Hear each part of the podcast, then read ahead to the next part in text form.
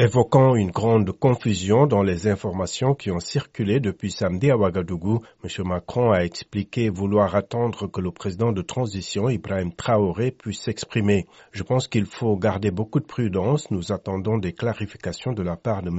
Traoré, a-t-il ajouté lors d'une conférence de presse franco-allemande à Paris. Une source proche du gouvernement burkinabé a affirmé samedi que les autorités ont demandé le départ des soldats français dans un bref délai, confirmant des informations de l'agence d'information burkinabé. Mardi, le président de transition, le capitaine Ibrahim Traoré, avait affirmé devant des étudiants que le combat pour la souveraineté était engagé. La France, ex-puissance coloniale, maintient un contingent de près de 400 forces spéciales dans le pays dans le cadre de sa lutte anti-djihadiste au Sahel. Plusieurs manifestations ont récemment eu lieu à Ouagadougou pour exiger le retrait de la France du Burkina. La dernière a eu lieu vendredi.